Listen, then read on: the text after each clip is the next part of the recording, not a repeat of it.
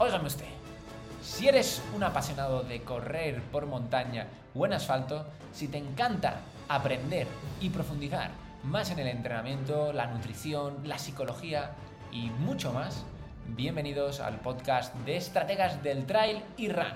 Soy Chimes Canellas, entrenador de Locos de la Resistencia, donde he ayudado a más de 300 corredores de todo el mundo a lesionarse menos, a aguantar más, pero sobre todo a disfrutar más de sus entrenamientos, en combinación con su vida real, con su familia, con sus amigos, con su trabajo, con todo ello. Si te gusta nuestro mundillo, tengo un regalo para ti en la descripción del episodio. Así que lánzate a por ello, te va a encantar. Además, te permitirá estar informado de cada uno de los episodios del podcast.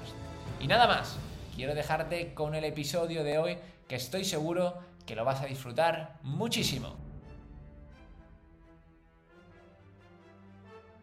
Y como si de un buen entrenamiento se tratara, aquí estoy en Chamonix, en Mont Blanc, preparándome para poder disfrutar de lo que ya conoceréis, que es la gran fiesta del trail running, que es en eh, Francia, el Ultra Trail del Mont Blanc.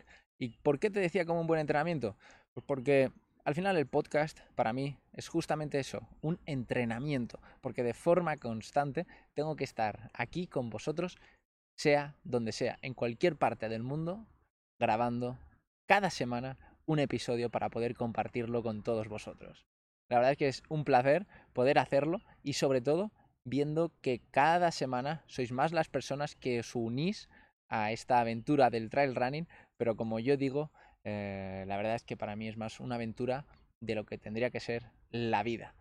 De hecho, pues al final de esto viene el título del podcast, Estrategas del Trail y Run, ¿no? Para mí, la vida, como ya irás viendo, como ya habrás visto los anteriores episodios que hayas podido escuchar, es una estrategia y tenemos que ser estrategas. Eh, tenemos que ser estrategas, como hemos visto en el episodio anterior, financieros. Tenemos que ser estrategas de mentalidad, como hace dos episodios con Miguel. Y de la misma forma, tenemos que ser estrategas a la hora de planificar nuestros entrenamientos, nuestra nutrición y los diferentes aspectos que vayamos a ir viendo a lo largo de las semanas. Es increíble a lo largo de los meses, que ya llevamos 80 episodios durante dos años. Una brutalidad. Durante un tiempo no estuvimos grabando de forma constante, pero ahora ya sí.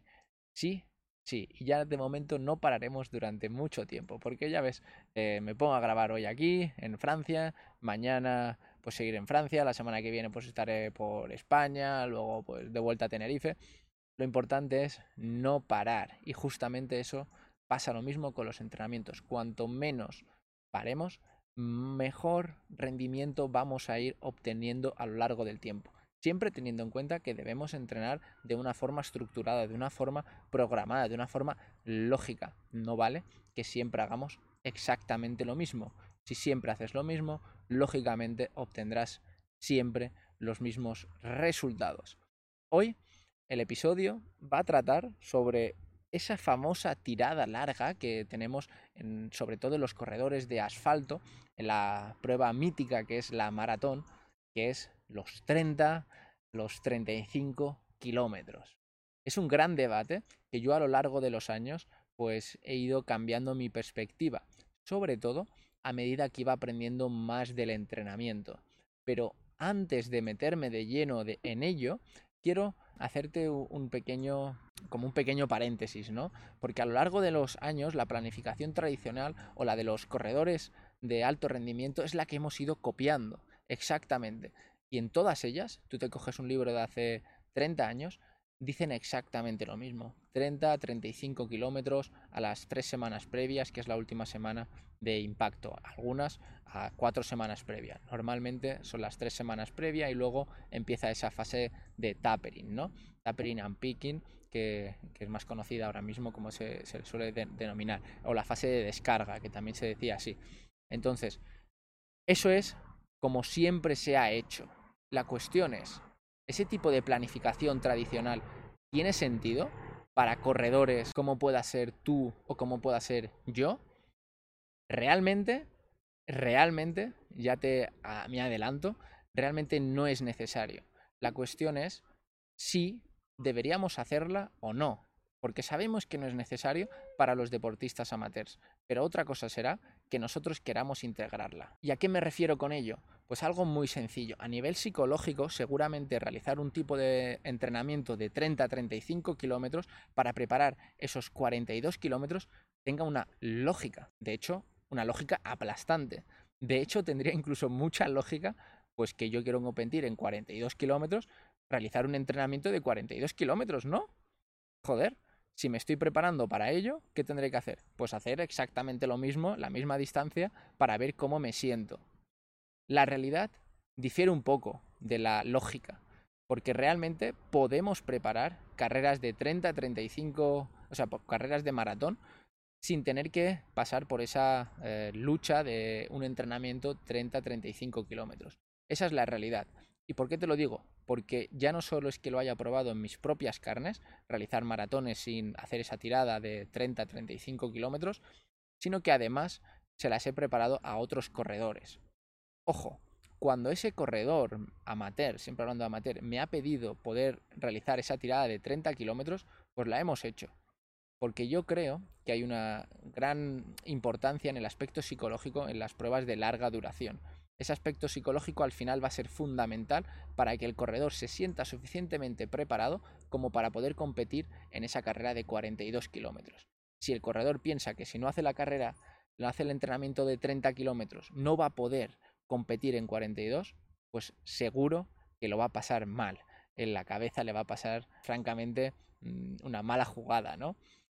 Dicho esto, vamos a ver un poquito lo que nos podría decir la literatura, ya que si aprendes y lees sobre planificación tradicional, verás que todas se basan única y exclusivamente en el volumen de los kilómetros no tienen en cuenta una gran, una gran de esas ventajas que hemos visto a lo largo de los últimos años, una gran variable que es el entrenamiento de fuerza.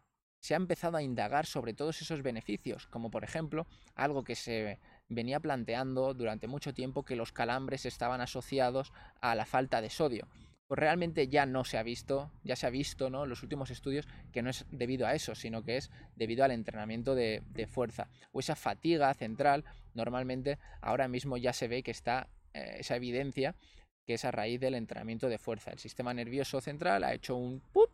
y eh, es lo que te impide poder continuar. Y que ojo, cuando hablamos de entrenamiento de fuerza, no es hacer 3 por 20 repeticiones en una sesión de entrenamiento funcional de tu gimnasio, una sesión de CrossFit, no, no, no, no. Una sesión de gap, no, no, no, no. Todo eso nos va a ayudar, pero yo me refiero a un entrenamiento de fuerza enfocado directamente a nuestra mejora de carrera, ya sea pues los que realicéis entrenamientos en asfalto o ya sea los que estáis compitiendo para carreras de montaña.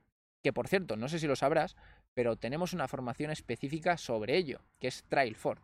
Tal vez te pueda interesar eh, así que te dejo el link en la descripción del episodio. En ella vas a tener pues, plantillas exactamente para poder aprender sobre el entrenamiento de fuerza. De hecho, en la formación te enseño a dos cosas, ¿no?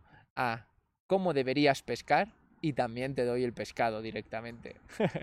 Así que, si quieres, eh, le puedes echar un vistazo que te lo dejaré por la descripción. Pero bueno, seguimos con el tema de hoy, ¿no?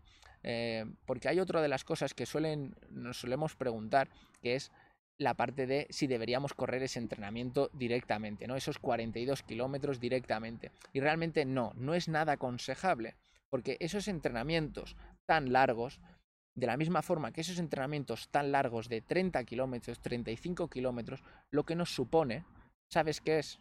Una sobrecarga en el cuerpo y cansarnos de forma excesiva. De hecho, incluso puede llegas a sufrir una lesión en un periodo muy cercano a la competición, que realmente es muy común que los corredores cuando están en ese último mes se pongan enfermos, eh, lleguen las lesiones, porque el cuerpo ya está llegando a la parte límite y entonces llegan las lesiones. Todo ello si no sacáramos esa, no, sacáramos tanto de puntos, sobre todo en los corredores amateurs, nos permitiría llegar a esa competición, llegar a esos 42 kilómetros, que es lo que estamos buscando. Al final, para mí, lo que tenemos que entender es que realizar esos entrenamientos tan largos para poder preparar esa carrera, porque cuando estamos haciendo, por ejemplo, una tirada a un deportista amateur de 30 kilómetros, estaremos alrededor de las 3 horas 30, 3 horas 40, 3 horas 20 más o menos fácilmente todos los corredores amateurs, ¿no? Realizando ese entrenamiento a baja intensidad.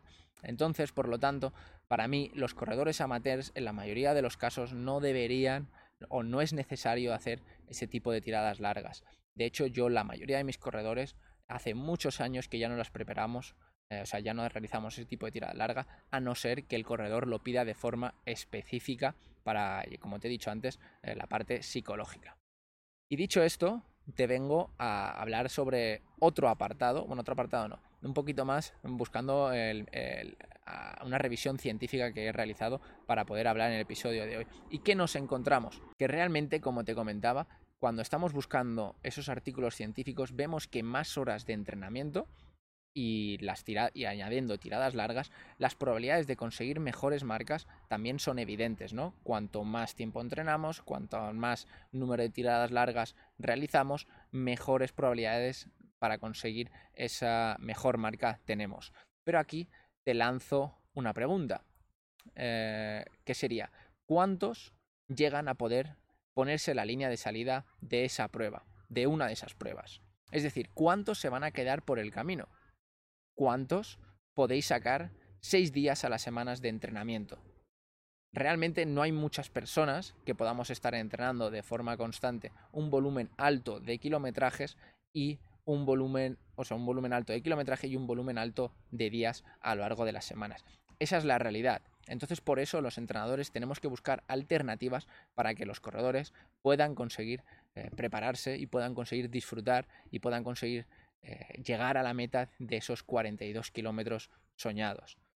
la realidad es que eh, también el número de lesiones, a medida que van aumentando los kilómetros y a medida que va aumentando la intensidad, aumentan las lesiones. Pero es algo lógico. Al final, ¿cuántas horas de más vas a estar realizando entrenamientos respecto a, deportista de alto rendimiento de, respecto a un deportista amateur. Simplemente es por probabilidad lógicamente va a aumentar cuantas más horas de entrenamiento, por estadística, respecto a un corredor que realiza menos horas de entrenamiento.